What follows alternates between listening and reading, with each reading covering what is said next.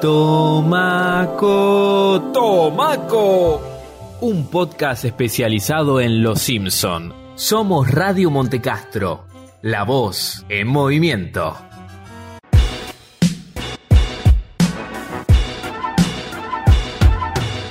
Bienvenidos a Tomaco, este podcast especial de Los Simpson que analiza y profundiza cuántas rimas la verdad detrás de la familia amarilla más famosa de la televisión.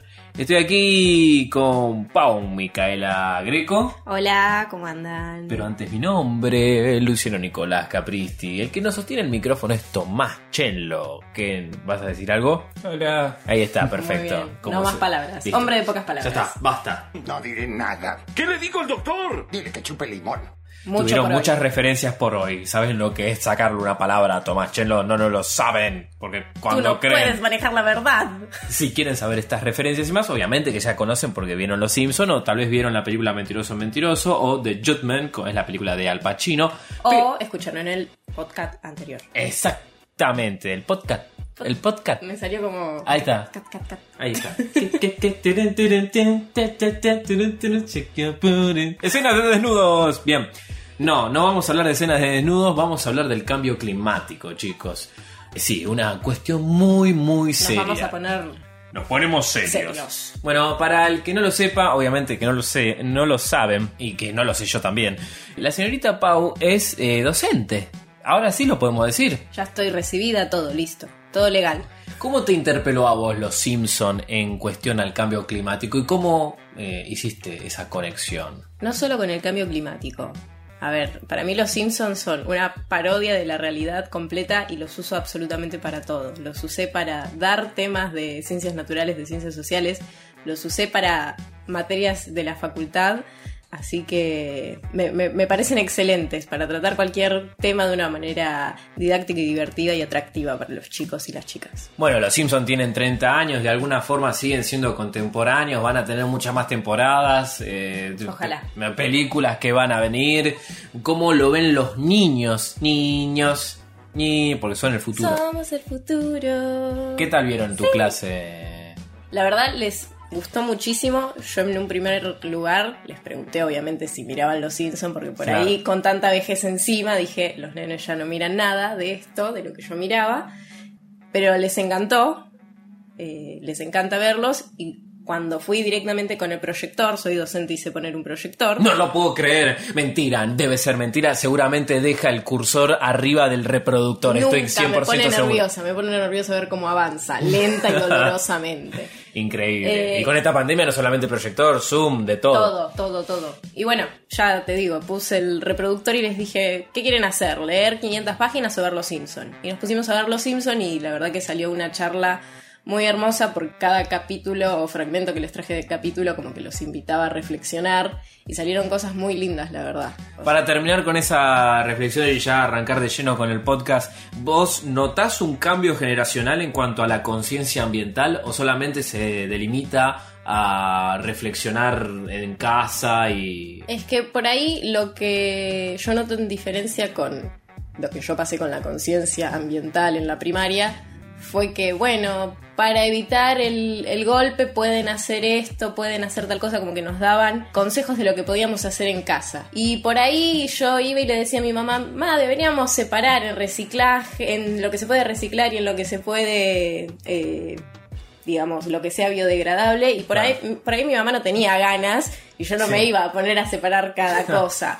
Eh, entonces por ahí ahora lo que hacen las escuelas es llevar proyectos adelante más que solo dar consejos o tips a todos los estudiantes Sí. eh, y me parece como que los impulsa y los lleva más allá que bueno vamos a reflexionar sobre esto bueno mira que podés hacer esto en casa o sea sí cada acción cuenta cada granito de arena es una playa pero el hecho de que no quede solo en el aula y llevarlo a la acción Es eso importante. es muy importante y me parece que por lo que yo viví en la primaria y lo que veo ahora, o lo que aprendí para enseñar, me parece un gran cambio y muy positivo. Volcándolo ahora sí a los Simpson. De alguna forma, desde hace ya bastante tiempo estamos viendo referencias y alertas que nos mandan los Simpsons y no son solamente predicciones locas y conspiranoicas que inventan los fans, algunas son de verdad bastante, bastante terroríficas, ya después vamos a, tener un especial de predicciones, como bien lo dijimos en el primer capítulo, pero este va a estar centrado obviamente en el cambio climático y no solamente eso, sino en todos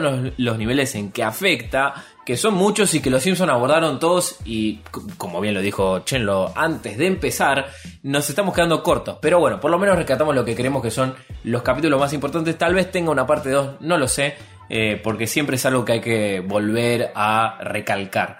Para vos, ¿cuál fue el- el medio masivo en que los Simpsons llevaron este mensaje de alerta ambiental? Para mí fue la película. La película es enteramente sobre el cambio climático. Ajá. De principio a fin. Ya la primera escena con Green Day, que se les hunde la barca en donde Sí. están tocando por todos los desechos tóxicos que tiraron al, al lago. Sí, ah, la referencia a Titanic, Sí. ahí tocaremos juntos hasta el final.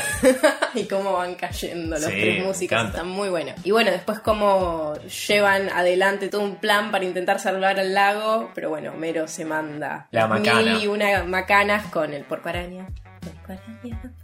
Bueno, que eh, de alguna forma también la película, digo capítulo no, la película es una referencia a Under the Dome, esta novela de Stephen King, que eh, de alguna forma encierra a todos los eh, ciudadanos de, Springfield y los, los obliga a convivir. Obviamente que, a pesar de que Homero fue la gran gota que rebalsó el vaso y el problema del lago, digamos que las acciones se tomaron demasiado tarde.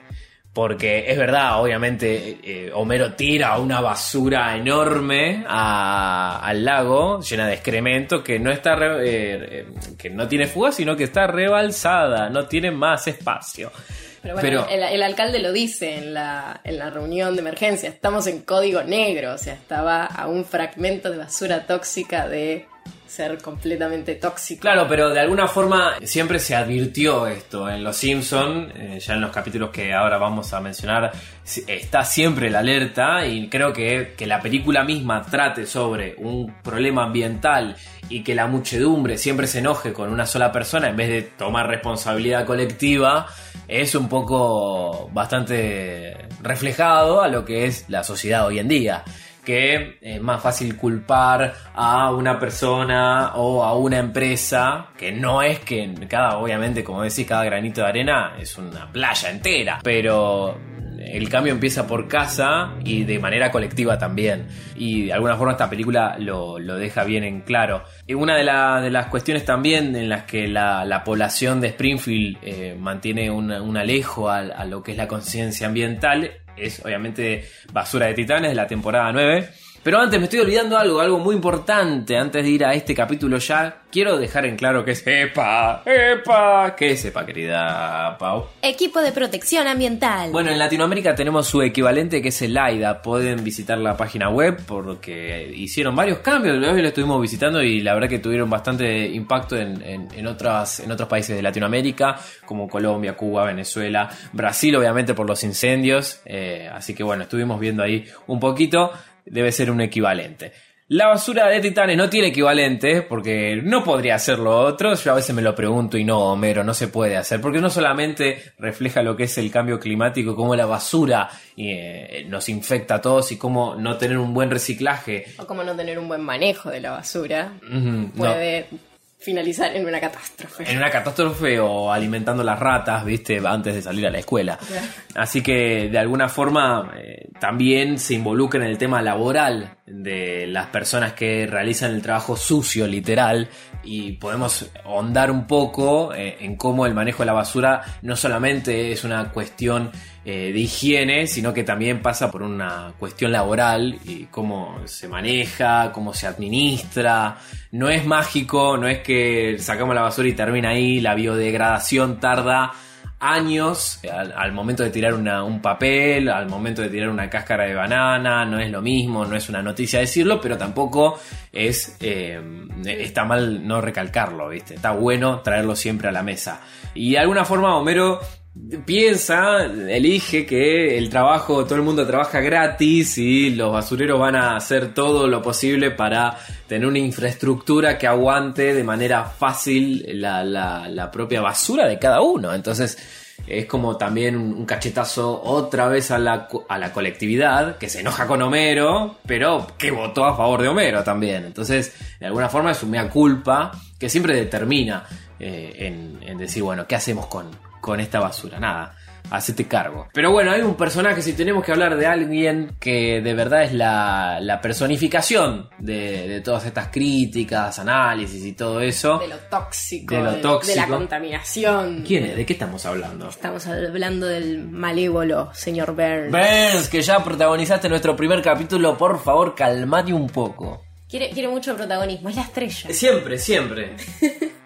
Bueno, como sabemos, el señor Burns, uno de, de sus capítulos más hermosos, diría yo, y más inolvidables, es cuando realizan su asesinato, por así decirlo. Claro. En quién mató al señor Burns dentro de la temporada 7, que... Antes, ¿qué, te pareció el capítulo? ¿Qué te pareció ese capítulo? ¿Es un intento a desesperado por tener rating? No, o, no, que- o no. porque ellos mismos Es lo hermoso. dicen? No, no, no, es hermoso. Un capítulo dividido en dos partes. El hecho de que hayan eh, involucrado a los fans, porque un dato curioso es que eh, lanzaron la primera parte de este capítulo de quién mató al señor Burns y subieron una encuesta eh, en páginas y foros de fans en donde la gente podía postear sus hipótesis de quién mató al señor Burns, eh, lo- los por qué, las teorías y todas las pruebas que tenían que tener en cuenta para que su hipótesis fuera válida. Hasta que, bueno, subieron la, la segunda parte y descubrimos que es Era Maggie. la pequeña Maggie. Y nadie ganó, el que ganaba iba a aparecer en Los Simpsons, lamentablemente no pasó.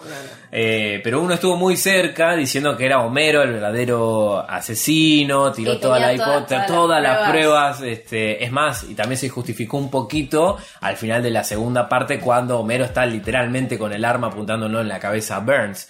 Bueno, Burns tiene esto, ¿no? De, de querer siempre figurar. ¿Y cómo empieza ese magnífico capítulo que vos describís? Bueno, eh, este capítulo básicamente se centra en que el señor Burns quiere tapar el sol porque no, soporta que eh, haya un medio de energía que sea ecológico y que sea gratuito, como es la energía solar, así que decide taparlo.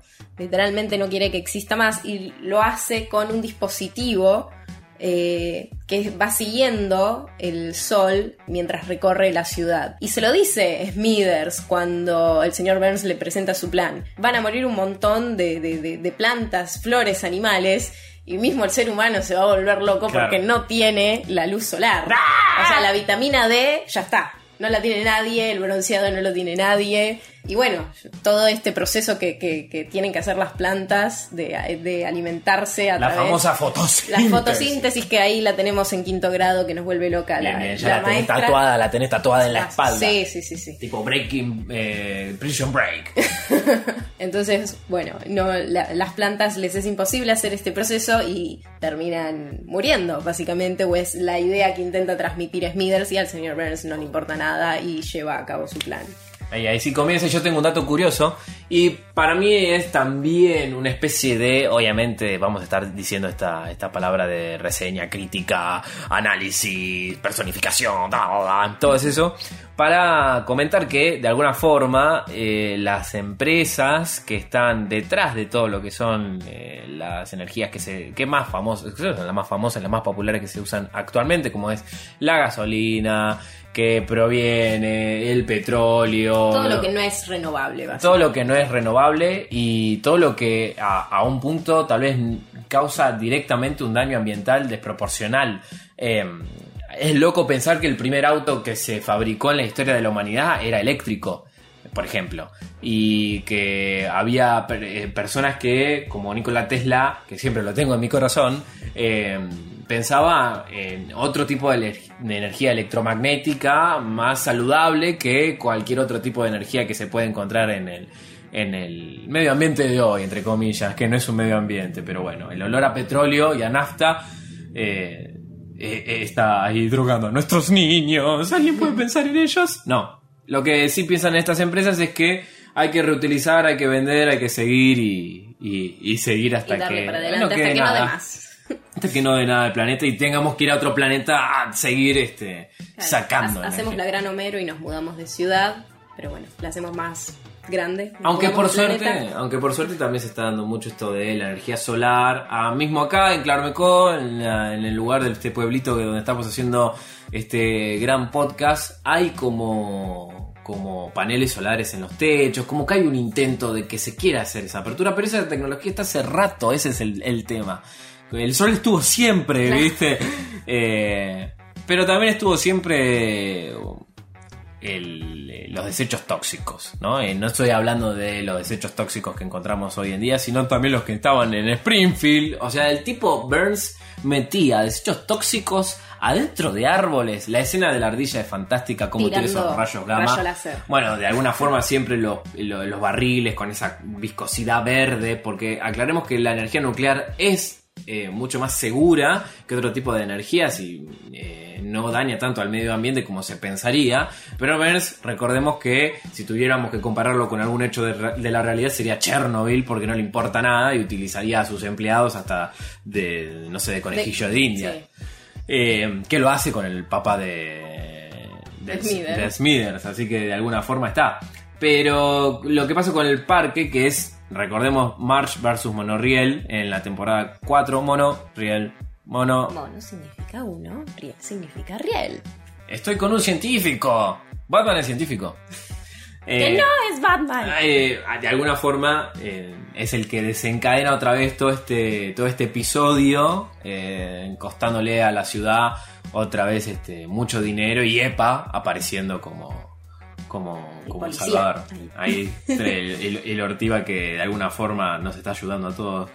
Eh, pero bueno, esto de las alteraciones genéticas siempre están dentro de los animales de Springfield. Hay uno en particular que es icónico. Sí, tenemos a, a nuestro querido Blinky, nuestro pececito de tres ojos, que aparece en la temporada 2, eh, llamado Dos autos en cada cochera y tres ojos en cada pez, que literalmente empieza cuando Bard está pe- pescando en el lago y pesca a este querido pececito de, de tres ojos. Bueno, y descubrimos que eh, esta anormalidad genética es por los desechos de la planta de energía nuclear. eh, y Burns dice que tiene un sabor muy sabroso, muy peculiar, y decide ser candidato a gobernador para que dejen de culparlo de estas aberraciones que está haciendo en el medio ambiente. Obviamente termina perdiendo porque Marge le tiende una trampa, dándole de comer a, a nuestro querido Blinky y él lo escupe porque tiene un sabor asqueroso, está completamente contaminado. Y bueno, otra vez podemos ver en todo el episodio como Burns es un mentiroso, es un malvado eh, y nunca va a salir de ese papel.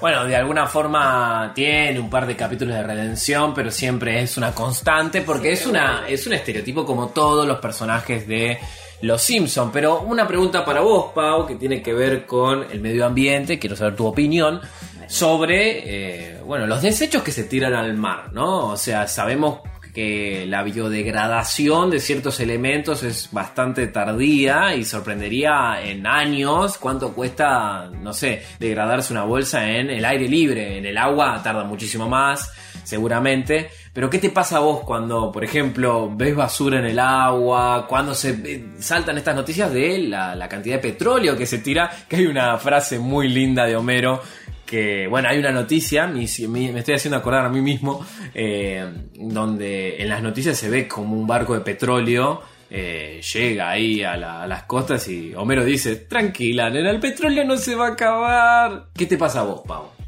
Eh, a mí, por ejemplo, lo que me da muchísimo enojo con el tema de, de, de la basura en el mar, primero es estar acá, en la playa, en Claromecó, ir y ver que, por ejemplo, una familia o alguien X, no importa. Claro. Eh, Ya te tenemos registrado en realidad, no estamos claro. dando tu nombre solamente por piedad. Epa te está siguiendo en este momento. ¡Epa! ma- ¡Epa! Eh, no, volviendo a lo que decíamos, o sea, cada, acción cuenta y si vos dejás una bolsita, una colilla de cigarrillo, aunque pienses que es biodegradable, no lo es. La colilla de cigarrillo no es biodegradable, querido, querida. eh, la verdad que cada cosita va contaminando de a poco, porque esa bolsita que vos dejaste en la playa, cuando la marea sube, el mar se la va a llevar, o sea... A ver, tenemos el ejemplo de, de- de- del riachuelo que no, no podías ni pasar de la baranda que había o no, no podés ver un lago sin que esté lleno de basura en la superficie. Y es basura que uno Es tira... basura. Totalmente. Es basura. Muy es bien. basura. Retomemos a nuestro querido Sherman del episodio pasado. Pero, o sea, es, es basura que no, no ves que lo está tirando una empresa. Es la botellita de Coca-Cola que te tomaste en el colectivo y que no tuviste el coraje de bancártela un ratito más y tirarla en un tacho o Ah. aplastarla y ponerla en un, en un tacho de reciclaje. Eh, está bien, las grandes empresas sí, se mandan sus macanas, tienen un montón de multas, que son multas que evaden, como el señor Burns pagando sus 3 millones de dólares. Eh, O con los típicos controles que a las empresas no se los dan, porque obviamente pueden elegir la caja. La, La caja, caja. la caja. Claro, exactamente. O sea, hay, hay mucha gente que, que- que- que debería tomar responsabilidad y que no lo hace. Eh, y a ver, los únicos que nos perjudicamos somos nosotros y estamos perjudicando a los animales eh, marítimos que pobres no tienen nada que ver. Yo veo videos de, por ejemplo, que matan a... Hay un pez muerto a la orilla, lo abren y está lleno de plástico. O sea... Perdóname la vida Te de considero- trece. Claro, o sea, es, es, es muy cruel para, para un animal que no puede hacer nada. Ah, me haces Eh. acordar mucho a Lisa. Alisa, ay, no, es la otra cara de la moneda de, claro, de Burns. la querido. antagonista de Burns que obviamente tiene. Es como la moralidad de la familia Simpson, tal vez la una de las pocas personas de la familia que tiene conciencia social, conciencia ambiental. Eh, es un poco engreída, también hay una crítica sobre eso de cómo hay gente que tal vez tiene esos valores, que son perfectos, pero cómo a veces los refriega. Y algunas veces sí intenta hacer un cambio natural, por así decirlo. Y algo que hay que destacar de Lisa es el episodio de la temporada 16, eh, episodio 3, donde obviamente el protagonista es el glaciar, eh, no el Perito Moreno, sino el glaciar Springfield, que sorprendentemente es más chico, increíblemente, con todo el calentamiento global. Significativamente más chico. Significativamente más chico hasta el punto de que una rana está ahí, ¿no? Y, y cómo el gobierno de los Estados Unidos interviene a Lisa, y Lisa denunciando esta, esta atrocidad climática, el gobierno de Estados Unidos declara que el calentamiento global no existe. Volviendo no solamente a, la cuestión colectiva y social, sino a la gubernamental que va de la mano de esa estupidez humana de la aniquilación total de nosotros mismos, que bueno, obviamente Lisa termina el episodio totalmente más loca que Greta en, su discurso, discurso que tal vez tiene muchas semejanzas, con el episodio. Eh, pero sobre todo esto, ¿no? De cómo el calentamiento global eh, para grandes eh, presidentes, grandes eh, partidos políticos no existe. Literalmente es una conspiración, una teoría, una hipótesis, cuando de verdad está pasando y afecta obviamente a todos los niveles y cómo la censura también interviene en esa acción eh, participativa de, de Lisa a la hora de enfrentar y enfrentar a sus compañeros. Obviamente Bart tiene una escena muy graciosa poniéndole eh, un, un walkie-talkie atrás haciendo los pedos, pero lo que dice Lisa en ese momento es cierto, los gases de invernadero son los que están matando eh, los grandes glaciares y por ende al mundo, elevando Nos eh, cocinan poco a poco. nos cocinan poco a poco, elevan las aguas, eso provoca inundaciones, sequías en otros lados, hay un desequilibrio total que solamente crece cada vez más y más. Eh, pero bueno, Lisa no solamente está en el tema ambiental, sino que cruza otra vereda y la cruza de manera temprana en Los Simpsons, para ser específicos, en 1995. Bueno, sí, en nuestra querida temporada 7, episodio 5, cuando Lisa decide hacerse vegetariana porque el padre organiza una parrillada y ella no, no quiere comer absolutamente nada de carne. ¿Qué diferencia hay entre este corderito y el anterior que acariciamos? Que ya pasó por la parrilla. A Lisa le da muchísima pena ver que una ovejita que acarició en una granja ahora está en su plato cocinada y rebanada. Para colmo, Lisa intenta eh, crear una conciencia en su escuela y la cocinera, hay una escena en donde eh, ella le dice, no hay una opción vegetariana. Eh, y la cocinera decide darle un, un pan de pancho, nada más. Eh, que Y me hizo acordar mucho a. Perdón, porque amo esta película. Spider-Man 2. Eh, Toby Maguire es vegano y cuando se come el pancho en realidad no hay nada, es solo pan. Es solo Así que tampoco había opción vegetariana para Toby Pobre Maguire. Toby. No, pero bueno, como el, el director Skinner frente a las alarmas de pensamiento independiente de los alumnos decide tomar acción y les muestra un video de, de Troy McClure eh, explicándole a un nene que es necesario comer carne por la cadena alimentaria y bueno, Las bla, vacas bla, van a matarme a mí y a toda mi familia, seguramente. Claro, sí, te las miran. como. Te miran. Con sus ojos.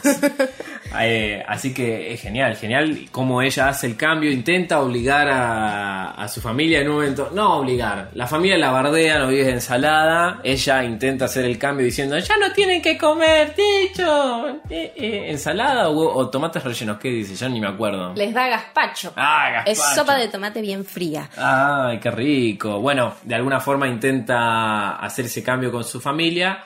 Su familia la termina aceptando y ella de alguna forma también termina aceptando a su Es que familia. creo que de eso se trata también. A ver, más allá de la decisión que tome cada uno de comer o no carne, está bien, cada día que vos decidas no comer carne, está perfecto, es un pequeño cambio, pero no hay que obligar a nadie eh, a, a- a tomar costumbres que, que- que no quieres. Si querés comer un asado un día, lo podés hacer tranquilamente.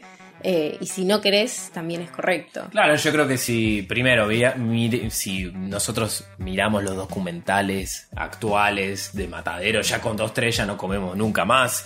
Eh, ay, no volveré a comer carne. Carne, carne, deme 10. Este, así que de alguna forma tenemos este, la contrapartida de Lisa que siempre es nuestra conciencia. Y lo que decimos es cierto. Eh, si bajamos aunque sea un poco el consumo de carne, estamos haciendo también un impacto. Tarde o temprano la humanidad va a tener que eh, ver otras alternativas alimenticias. Se está hablando de carne sintética hecha en laboratorio. El futuro es hoy, ¿oíste viejo? Sí, también traemos memes de otros lados.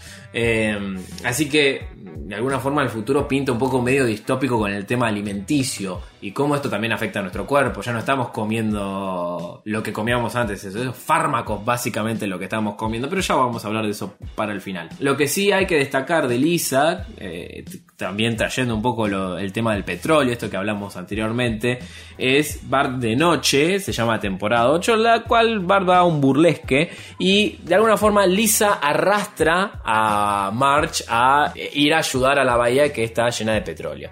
Hay una crítica también a Lisa de cómo Lisa quería rescatar animales y qué sé yo, y también a los famosos, porque los famosos entran en la volteada siempre posteando, ah, eh, Estoy limpiando un pingüinito. Sí, estoy haciendo esto, estoy haciendo lo otro, mientras promocionan sus películas, pasan este su- sus trofeos de Hollywood y qué sé yo. Bueno, acá de alguna forma hay una crítica a eso, me parece fantástica, de la careteada que tienen esas personas que eh, no les toca nada en la vida y cómo eh, en realidad son un, un juguete más en, en Y lo este- usan para lucrar. y sí, básicamente eso.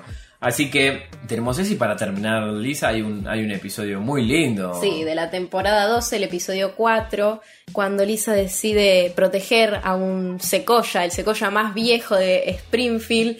Todo empieza básicamente cuando ella intenta impresionar a Jesse, el vegano nivel 5, que no come nada que produce sombra, y decide vivir en este árbol para protegerlo y que el tejano rico no lo corte. Lamentablemente, eh, Lisa es la responsable de que el secoya se termine cayendo porque deja un balde de metal que atrae un rayo y lo corta a la mitad. Pero bueno, la verdad está, está muy bueno porque refleja la acción que toman los activistas ecológicos, cómo se someten a, a- a vivir en lugares que no, que no son aptos. A ver, que alguien se encadene a un árbol y viva ahí para protegerlo, la verdad. No, no, es medio extraño. ¿Y cómo no se sé. recluta gente también? Es un poco secta, de alguna forma soy nivel 5, ¿viste? Parece como una competencia de quién es más vegano, ¿viste? No, no puedes hablar porque sos vegetariano nada más y yo soy vegano, o yo solamente como cosas, no, no, pero vos comes pescado, no, no, pero hay una especie de vegetariano que come pescado nada más, Es o como, sea... es como le dice Apu cuando Lisa se hace vegetariana. O sea, Lisa en un momento dice, ay, ¿por qué no podemos ser felices comiendo vegetales, granos y queso? Y Apu la mira como diciendo, ¿queso? O sea, qué asco. Eh, y le responde Lisa, ay, debes pensar que soy un monstruo. Y Apu le dice, sí, pero o sea, yo no tengo que convencer a nadie de que no tiene que comer queso, no tiene que comer carne. Espectacular, espectacular. De alguna forma eh, creemos que va a haber un cambio en estos dos personajes que estamos diciendo, Burns y Lisa, pero hay un capítulo juntos que básicamente trata sobre esto, ¿no? Los dos antagonistas, súper distintos entre sí, Uniéndose. uniéndose en lo que aparentemente era un bien común. Bueno, estamos hablando de El Viejo y Lisa en la temporada 8. Eh, en el capítulo donde reciclan, ¿qué pasa ahí, Pau? Bueno, el señor Burns lamentablemente pierde todo su dinero a causa de un mal manejo por parte de sus abogados y Lisa le recuerda que eh, a través del reciclaje puede ganar muy poco, o sea, lleva, puede llevar toneladas de, latas que le van a dar un solo centavo o 10 centavos, no sé. No importa cuánto le den, a Skinner no le alcanza para pagar la nafta para volver ni para ir a comprar el cordón para atar los periódicos. Eh, resulta que el señor Burns y Lisa deciden unirse para iniciar toda una campaña de reciclaje, pero masivo. Lo entrevistan a Burns en un meme espectacular donde Burns está revolviendo basura ahí, como soy yo buscando mi salario a fin de mes. Eh, de alguna forma reflejamos todos eso, señor Burns. Pero bueno, eh, él, él ve en un momento que Lisa le advierte dentro de lo que era reciclar las latas, en, lo que era una playa, cómo un pescado está cubierto por lo que es un envoltorio de eh, latas de gaseosa o de cerveza que mantiene un pescado, tortugas, son las que les arrancan la cabeza básicamente, son como collares de plástico, por así decirlo, y, atrapan a estos animales. eh. Entonces Burns se queda pensando en eso. Bueno, decimos, bueno, va a haber un cambio, va a haber algo, va a haber lo que sea. Claro, va, Evidentemente va- no. va a tomar conciencia. No. En realidad usa sus ahorros, sus últimos ahorros, mejor dicho, para crear una red enorme de, de- de este material que decía Lu. Con, con los envoltorios de plástico de, de- de los six pack de cerveza o de gaseosa y esa red la mete entera en el océano para arrasar todo lo que hay en él eh, y así convertir a todos los animales del mar en una especie de paté de Y- Y, puré. subproductos, hay subproductos dentro de la empresa que me causan mucha gracia. Porque, claro, exactamente, hay Hay perfume, perfume. todo, y, y es eh, de verdad, asusta, pero es un cachetazo a otra vez a las empresas y a lo que consumimos nosotros, porque tal vez el producto de maquillaje que estás usando fue probado en animales, o sea, eh, Natalia Oreiro acá en Argentina. Eh, no, no, no, que ponga la plata. Que ponga la plata, No, bueno. la- no nombres el producto que. eh, Natalie Ole, Oleire, una, eh, para no hacer este publicidad, igual ya, ya lo dije, pero eh, cuestión, eh, como que aclara en el comercial que no, no está usada en animales. ¿Cómo es eso posible, viste? Eh, que tenemos ya que aclarar en las publicidades como cero grasas trans y no probada en animales, viste? O sea, asusta un poco, pero es la verdad y es la realidad y cómo esto hay gente que lo ve como algo positivísimo, ¿viste? ¿Cómo podemos aprovechar el producto que puede lanzar un animal hasta el 100%? Tipo mortadela, te estoy viendo, yo sé de qué estás hecha, pero eh, bueno. Eh, de alguna forma, este capítulo es como la culminación final, aunque eh, Los Simpsons tienen varios guiños a, la- a- a esta cuestión ambiental, ¿no? Uno de ellos es el de Max Power. Es el nombre cuyo nombre le gustaría probar, pero no lo hará. Max Power. Y al final, ¿no? Sí, al final hace un muy pequeño guiño. eh, lo podemos relacionar también con el capítulo de, de Lisa, la abraza árboles.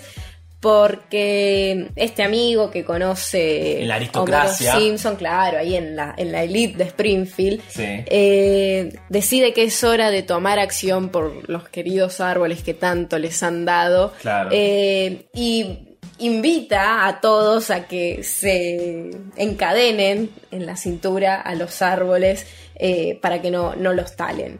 De alguna forma también vemos la represión policial, otra vez al activismo, eh, policías que son funcionales y que no importa que sea en su propia ciudad, van a, van a responder a la, a la autoridad mayor y como Homero intenta otra vez zafarse sin importarle. Sí, eh, la- lamentablemente Homero empieza a correr en círculos y con la propia cadena corta el árbol y bueno, empieza a hacer un efecto dominó y terminan cayendo todos, lamentablemente, pobre Homero. ah, siempre Homero tiene buenas intenciones como cuando intenta hacer la publicidad de los bolos. ¡Bo- ¡Pasen a los bolos! ¡Pasen, bolos!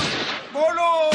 ¡Pasen! De alguna forma tiene una buena intención, pero justamente en ese capítulo que anteriormente escucharon, eh, en el cual conocemos el, el- destino, el, el origen de Maggie, quiero decir, eh, vemos como al final de, de su gran trabajo en los bolos le dan una chaqueta y se derrite por la lluvia ácida justamente cuando va a la planta a rogar que le devuelvan el empleo. Y hablando de lluvia ácida, también hay otro guiño en un capítulo en donde Willy hace una gran referencia a Singing In the in the rain. rain. Y bueno, empieza a llover lluvia ácida. Eh, y obviamente se le quema el paraguas, se le quema la ropa y ahí Willy se queja del dolor y dice, ay, parece cera para depilar y lo vemos en calzones con la ropa completamente desintegrada por el ácido. Quiero ir a quiero el- la rutina de ejercicio de Willy, por favor igual, ¿eh? siempre está top de lo top. A nadie le queda mejor una pollera que a Willy. Claro, exactamente. Eh, lo conocen bien los policías que lo interrogaron. Eh, la quema de neumáticos también es algo referente a los Eh, es carácter. Literalmente arranca el episodio así. Sí, la verdad que la quema de neumáticos, eh, todo ese esa, esa escena, ese escenario es súper clásico de Los Simpson y hay un capítulo bastante nuevo, por así decirlo, eh, en donde Springfield es la única ciudad en donde hay nieve por primera vez en la temporada de, de Navidad, pero no es nieve. Lo que- No, no. No, no. Simplemente es una sustancia que cae del cielo por la combinación entre el humo de la quema de neumáticos y los desechos eh, que larga la planta de energía nuclear. Tipo ceniza, una onda así. Claro, pero es ceniza blanca que parece nieve. Bueno, un saludo a Silent Hill que nos está escuchando. Eh, talar bosques también eh, era algo recurrente en uno de los capítulos de Los Simpson. Estamos hablando de cuando Lisa eh, viaja a Washington y escucha cómo unos congresistas están eh, charlando, haciendo lobby básicamente con eh, los espacios naturales de Springfield. Eh, y cómo estos solamente eh, intentan poner excusas bonitas y Sí, todo se trata de un soborno. Diciendo que los animales van a ser felices sin sus preciados árboles, que van a tomar té sobre los árboles talados. Claro. Lo que no saben es que los animales son felices cuando comen tomaco, chicos. Y acá terminamos nuestra, nuestra última, nuestra última referencia y último guiño hablando sobre tomaco, Nuestro la planta. Tomaco. Bien, este episodio empieza cuando eh, Homero está en el cine viendo nuestra querida película de El Zorro y te desafía a un duelo, desafía a duelo a todos los habitantes del pueblo hasta que un tejano acepta el Sí. reto y eh, Homero por tan cobarde, co- ay, un poco más fino, Perdón, perdón. No lo diga tan brusco. tan cobarde que es, decide escaparse a la vieja granja del abuelo eh, y ve que la plantación está completamente destruida, no hay nada. Así ¿Por qué que- será, no? También eso es un golpe tremendo a lo que es la industria agrícola de, de acá, de Argentina, ni te cuento, pero del mundo en general. Porque, para el que no lo sepa, antes, en, en la época preindustrial, eh, las personas utilizaban la tierra, esperaban a que pasaran la temporada, plantaban esa tierra, la dejaban descansar y nuevamente plantaban otro tipo de vegetales o el mismo de ser el caso. De esa forma la tierra era natural.